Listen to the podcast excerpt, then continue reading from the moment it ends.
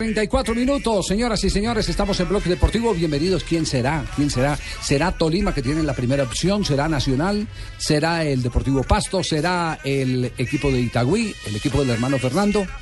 ¿Quién será el clasificado para medirse a Independiente Santa Fe en la final del torneo profesional colombiano, en la Liga Postobón del fútbol colombiano? Todo eso se conocerá después de las 5 y 30 del próximo domingo, porque toda la fecha, o esa fecha correspondiente, los dos partidos, se jugará eh, al mismo tiempo. El juego entre el Atlético Nacional y el Deportivo Pasto y el de Tolima frente al Itagüí. 5 y 30 de la tarde y tendrá por supuesto, la transmisión del equipo deportivo de Blue Radio. ¿Quién será? ¿Cómo están las apuestas? Ustedes en Gol Caracol, www.golcaracol.com, han hecho eh, algún sondeo con los aficionados. Eh, hemos manejado, Javier, buenas tardes y buenas tardes a, nuestros oyentes. Hemos manejado por vía Twitter, por arroba Gol Caracol, preguntándole quién será precisamente a la gente y en nuestra cuenta de Facebook también.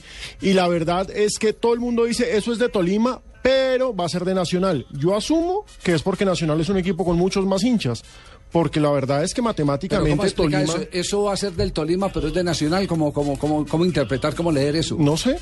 Porque es que la primera opción es la del Tolima. La primera opción es la del Tolima. Tolima gana y listo. No depende absolutamente de nadie. Mientras depende de sí mismo. Nacional tiene que ganarle a un rival que tiene que hacer lo mismo, ganar y, depender de Ibagué. en la página los eh, eh, hinchas se inclinan por el Atlético Nacional, por encima del cuadro de Deportes Tolima. Exactamente. Es decir, las posibilidades matemáticas son del cuadro de Deportes Tolima, las posibilidades anímicas son de Atlético Nacional. Sí, los hinchas tienen fe.